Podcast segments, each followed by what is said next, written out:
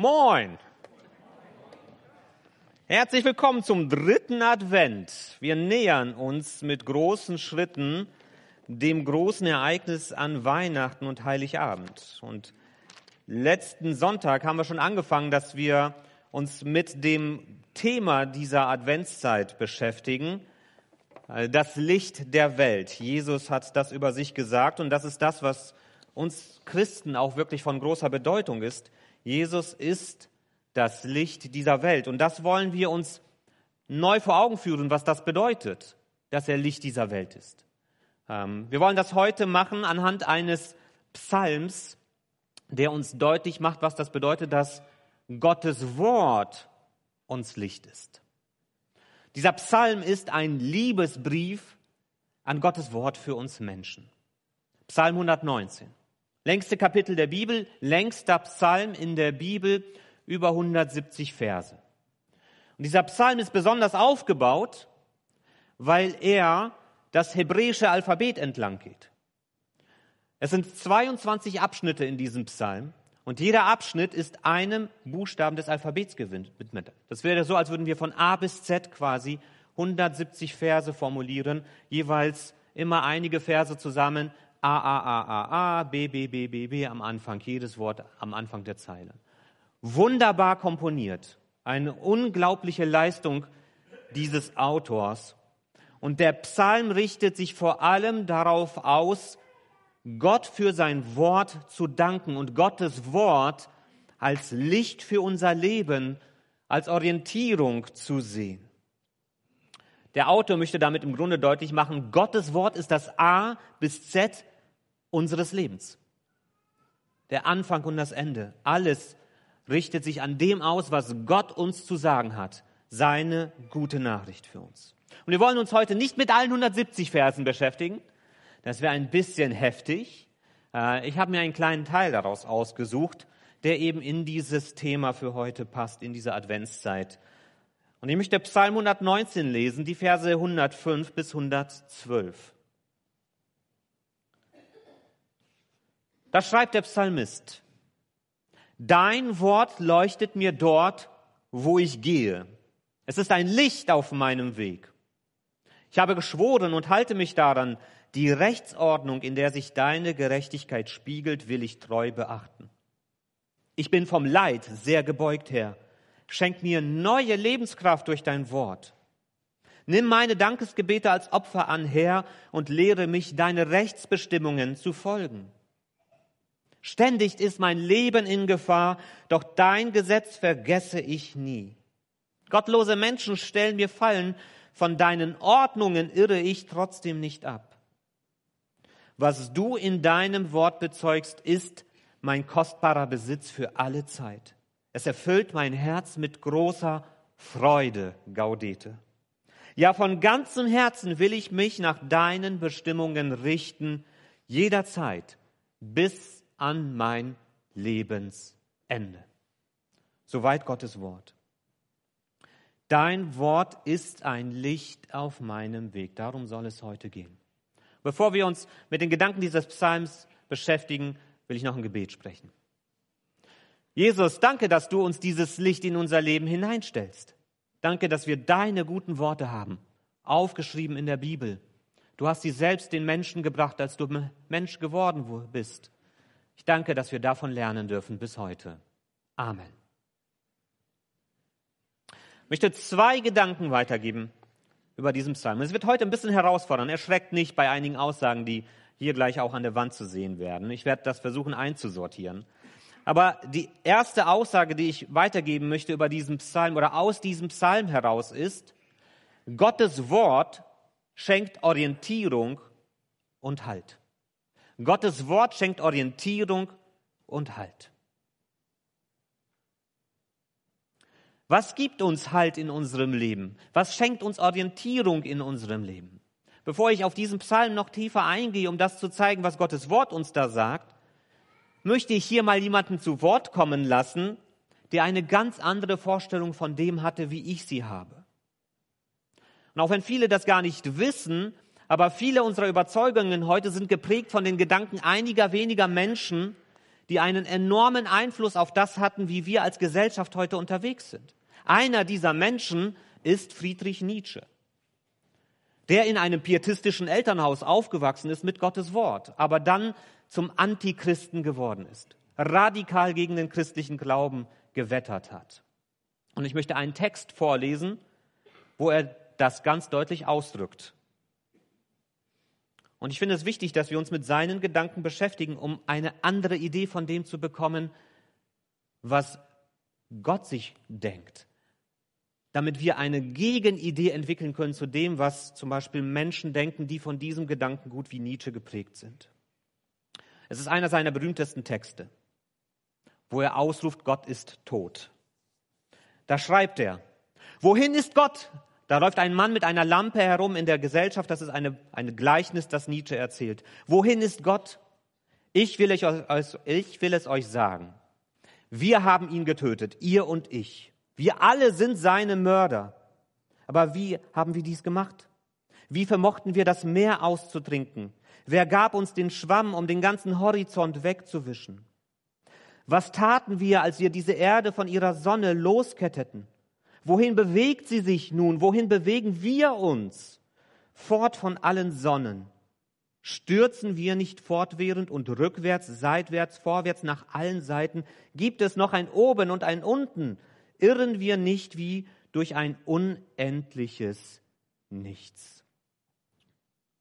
Und seine Schlussfolgerung ist, ist nicht diese Größe dieser Tat zu groß für uns? Müssen wir nicht selber zu Göttern werden, um nun ihrer würdig zu erscheinen? Erschreckende Worte, harte Worte. Nietzsche hat damals vorausgesehen, was heute die Realität ist in unseren Gesellschaften, gerade hier im Westen. Und er hat es nicht als etwas Tragisches gesehen, sondern als etwas Gutes. Aber es ist etwas Tragisches. Nietzsche hat schon damals in einer christlichen geprägten Gesellschaft, wo über 90 Prozent der Menschen Angehörige der Kirchen waren, damals hat er schon gesehen, dass die Menschen zwar nach außen hin immer wieder von Gott reden, aber dass Gott für das Leben dieser Menschen überhaupt keine Rolle mehr gespielt hat. Dass sie im Grunde nur Gott vor sich hergetragen haben, weil sie nicht den Mut haben zu sagen, eigentlich glauben wir gar nicht mehr an ihn. Und er will mit diesem Text sagen, wenn Gott am Ende für uns praktisch ohne Bedeutung ist, wer gibt uns dann Sinn und Orientierung im Leben? Woran orientieren wir uns als Menschen? Wer sagt uns, was gut und was schlecht ist? Wer gibt uns Halt im Leben? Woher wissen wir das alles? Und Nietzsches Antwort ist eben das.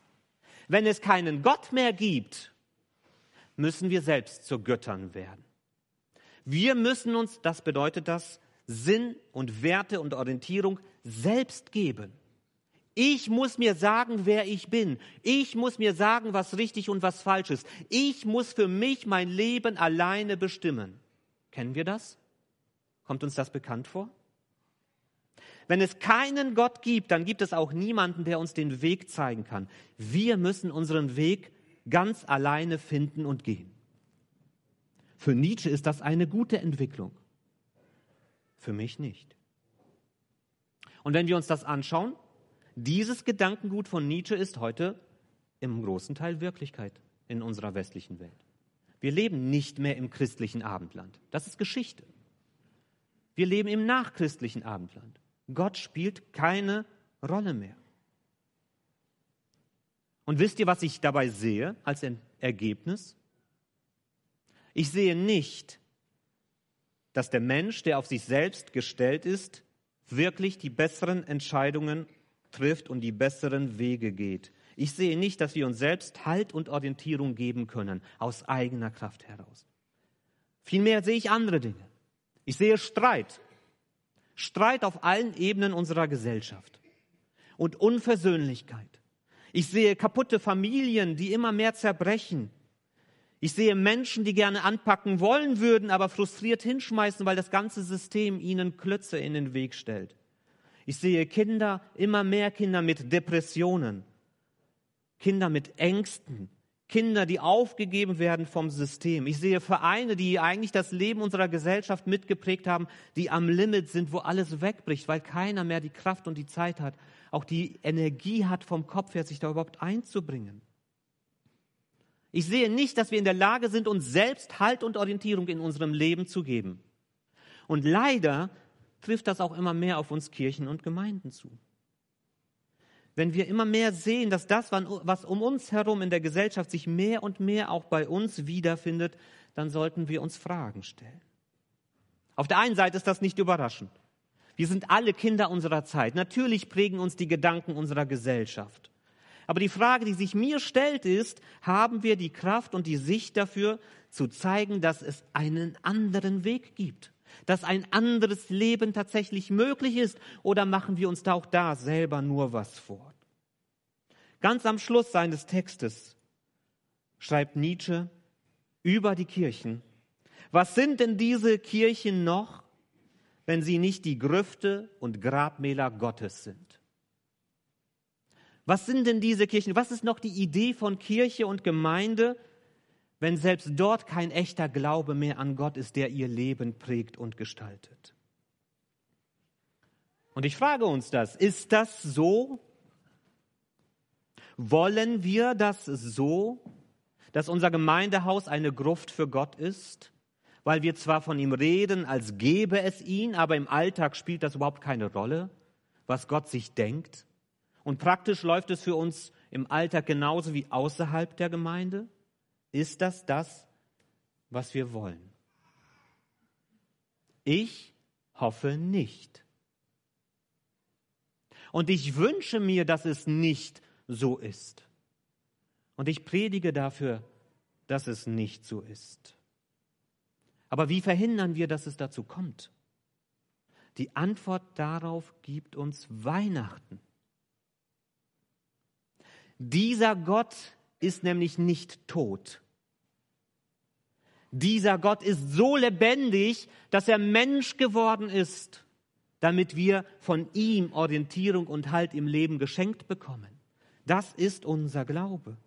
In Johannes 1, Vers 14 steht, er der das Wort ist, wurde ein Mensch von Fleisch und Blut und lebte unter uns. Gott lebt.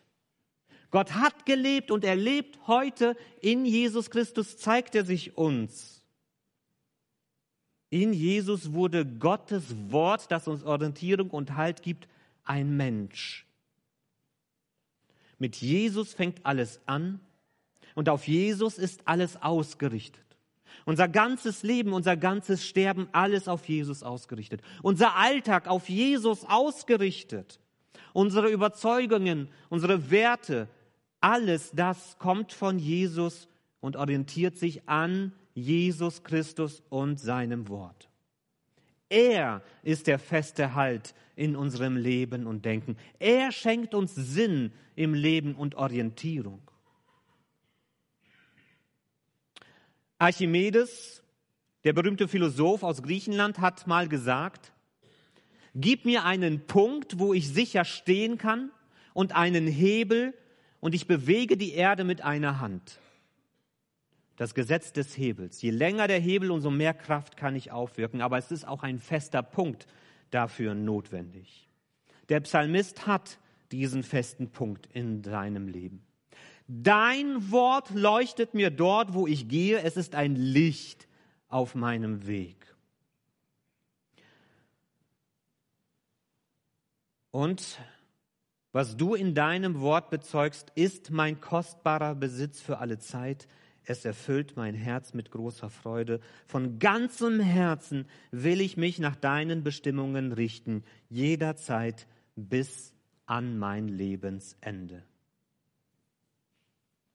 Gottes Wort ist dieser feste Punkt in unserem Leben, an dem Gott den Hebel ansetzen kann, um unser Leben zu bewegen. Gottes Wort ist unser fester Punkt, auf dem wir stehen können. Und wir werden die Welt vielleicht nicht aus den Angeln hebeln. Aber ich glaube das. Ich bin davon überzeugt, wenn wir auf dem festen Fundament von Gottes Wort stehen, können wir etwas viel Wichtigeres bewegen. Was hätten wir davon, wenn wir die Erde aus ihrer Bahn werfen würden? Wir würden alle sterben. Davon haben wir nichts. Ich glaube, wir können etwas viel Wichtigeres tun, wenn wir auf dem festen Fundament von Gottes Wort stehen. Nämlich wir können unser Leben bewegen. Unser Leben und das Leben der Menschen um uns herum Und zwar in einem guten und heilsamen Sinne. Nicht aus den Angeln heben, sondern in Gottes feste Angeln hineinstellen. Aber damit das Wirklichkeit werden kann, müssen wir selbst erst einmal auf Gottes Wort feststehen. Es muss unser Fundament in unserem Leben sein, etwas, was unser ganzes Leben durchzieht. In unseren Begegnungen, in unserem Alltag, in unserem Denken, wie wir mit unseren Kindern reden, was wir ihnen vermitteln. Gottes Wort ist die Basis für das alles. Sonst haben wir ein Problem. Dass wir fest an der Seite von Jesus stehen, der uns dieses Wort gegeben hat. Dass wir Jesus treu nachfolgen. Dass wir seine Worte hören, seinem Vorbild folgen. Dass wir uns auch eben Jesus auch anderen Menschen groß machen damit sie diesen Halt im Leben finden können. Sonst fehlt uns eben dieser Halt im Leben. Und ohne diesen Halt werden wir nicht so viel bewegen können. Gottes Wort schenkt Orientierung und Halt. Und Gottes Wort schenkt Hoffnung und Frieden. Möchte noch einmal ganz kurz zurück zu Nietzsche. Nochmal zu dieser Aussage. Ist nicht die Größe dieser Tat zu groß für uns? Müssen wir nicht selber zu Göttern werden, um ihrer würdig zu erscheinen? Hier beschreibt er das, wie ich gesagt habe, das, was er sich wünscht, dass wir als Menschen uns von dieser Illusion Gottes befreien und unser Schicksal in die eigene Hand nehmen. Aus Nietzsches Sicht müssen wir den Platz Gottes in unserem Leben selbst einnehmen. Das ist für Nietzsche die Befreiung des Menschen und der Weg in eine bessere Zukunft. Und ich habe gerade schon beschrieben, ich glaube nicht und ich sehe nicht, dass wir wirklich in der Lage sind, auf uns selbst gestellt, diese guten Entscheidungen für uns oder für die Menschheit als Ganzes zu treffen. Ich habe mal eine Statistik rausgesucht, nämlich die der Arbeitsunfähigkeitstage wegen psychischer Erkrankungen zwischen 97 und 2020. Das war erschreckend. Die Zahl der Arbeitsunfähigkeitstage wegen psychischer Erkrankungen hat sich verdreifacht. Verdreifacht. Ich sehe nicht, wenn wir uns viele andere Statistiken, vieles geht auch in eine gute Richtung, aber ich sehe gerade in diesem, wo wir als Gesellschaft, als Menschen unter Last zerbrechen, ich sehe nicht, dass wir dort erkennen, dass wir es be selber besser in der Hand haben. Wir sind überfordert mit diesem Anspruch, unser Leben komplett selbst in der Hand zu haben. Und das sollte uns zu denken geben. Ich glaube, ich bin überzeugt davon, dass wir Menschen mit dem Anspruch, uns selbst Sinn und Orientierung zu geben, hoffnungslos überfordert sind. Was muss ich alles tun als Mensch, wenn ich an meine Kinder denke? was für Entscheidungen ich treffen muss.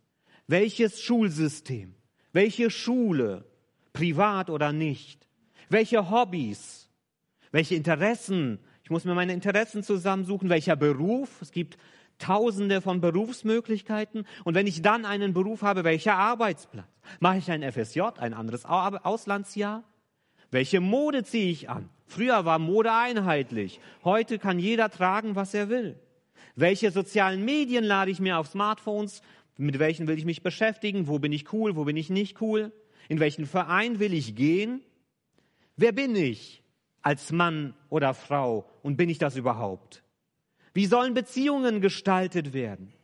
Was bedeutet es, Ehemann und Ehefrau zu sein? Was sind meine Rollen in diesem System? Da müssen wir alles miteinander verhandeln, was das bedeutet, Ehemann und Ehefrau zu sein. Welche Erziehungsmethoden möchte ich für meine Kinder? Ich habe hier 20 Erziehungsratgeber, die alle teilweise das Gegenteil von dem sagen, was die anderen sagen. Soll ich die Kinder bei mir im Bett schlafen lassen oder nicht? Womit gefährde ich sie mehr? Soll ich ihnen Windeln anziehen oder nicht? Womit gefährde ich die Umwelt mehr? Soll ich ihnen Grenzen setzen oder sie tun lassen, was sie wollen? Womit gefährde ich die Gesellschaft mehr? Soll ich sie in die Kita schicken, in den Kindergarten oder zu Hause lassen?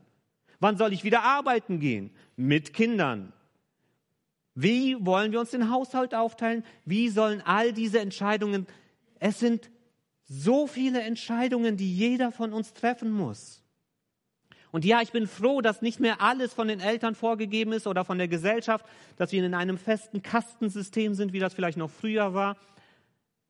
Aber gleichzeitig müssen wir, muten wir uns Menschen so viel zu. Das kann uns nur überfordern. Aus all diesen Entscheidungen heraus muss ich für mich selbst definieren, wer bin ich eigentlich? Und wenn ja, wie viele? Keiner darf mir mehr von außen sagen und kann es sagen, wer ich eigentlich bin. Weil dafür habe ich zu viel schon in meinem Kopf drinne. Ich muss es selbst bestimmen. Auf der anderen Seite kann ich es mir selbst auch gar nicht mehr sagen. Wir leben in der besten aller Zeiten, weil wir so viele Entscheidungen treffen können. Und gleichzeitig in der schlechtesten aller Zeiten, weil wir so viele Entscheidungen treffen müssen. Ich empfinde das nicht als befreiend. Empfindet ihr das als befreiend, dass ihr ständig vor diesen Entscheidungen steht, die ihr treffen müsst? An welcher Weihnachtsfeier nehme ich teil? An welcher Vereinsversammlung? An welchen diesen Dingen? So viele Entscheidungen. Ich empfinde das als bedrückend. Und auch wenn wir uns das eben oft nicht zugestehen wollen, weil wir eigentlich an dieser Freiheit hängen, alles entscheiden zu können. Aber wir sind da manchmal wie Junkies, die sich mit Drogen kaputt machen, aber nicht davon lassen können, weil sie sie zum Leben brauchen. Und ich glaube, wir Menschen werden mit dieser Last auf unserer Schulter keinen Frieden und keine Erfüllung finden. Der Psalmist geht einen anderen Weg. Ich bin vom Leid sehr gebeugt. Es ist nicht alles rosarot bei ihm, nicht alles schön. Aber er weiß, wo er hingehen kann mit seinen Fragen, mit seinem Leid, mit allem das, was ihn bedrückt. Herr, schenke mir neue Lebenskraft durch dein Wort. Sage du mir, Gott, was für mein Leben wichtig und gut ist. Baue du mich wieder auf, damit ich sehe, wer ich in deinen Augen bin.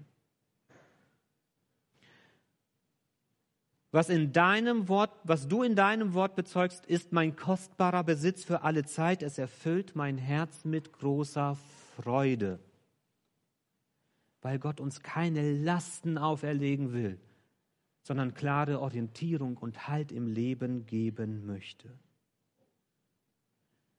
Ja, es gibt auch Herausforderungen im Leben dieses Psalmisten, aber das, was er als befreiend erlebt, ist, dass er sich nicht alle Antworten alleine geben muss. Und er muss nicht alle Lösungen alleine kennen. Er muss sich nicht selbst sagen, wer er als Mensch ist in allen Fragen dieses Lebens. Er bleibt mit alledem nicht auf sich selbst zurückgeworfen.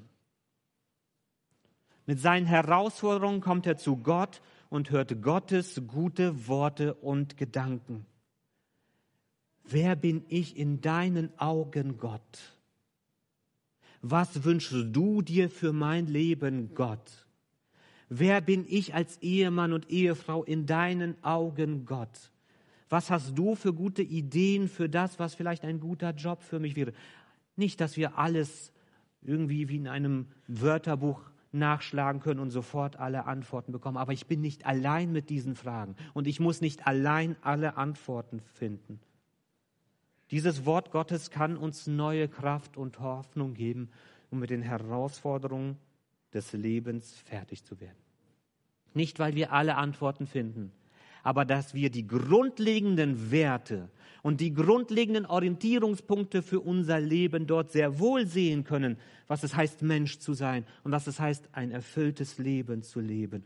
Und auf diesem sicheren Fundament dürfen wir dann mutig unser Leben mit Gott und in der Gemeinschaft von Menschen, die auch mit Gott unterwegs sind, anpacken. Ich muss nicht der Herr meines eigenen Lebens sein. Diese Rolle überlasse ich gerne Gott. Er ist der gute Herr. Es genügt mir, wenn ich ein guter Verwalter meines Lebens bin, das Gott mir geschenkt hat. Wie ich mein Leben gestalten soll, das muss ich nicht mit mir selbst ausmachen, sondern ich darf Gott danach fragen, welche guten Gedanken er für mein Leben hat. Wer bin ich in deinen Augen, Gott, und was wünschst du dir für mein Leben?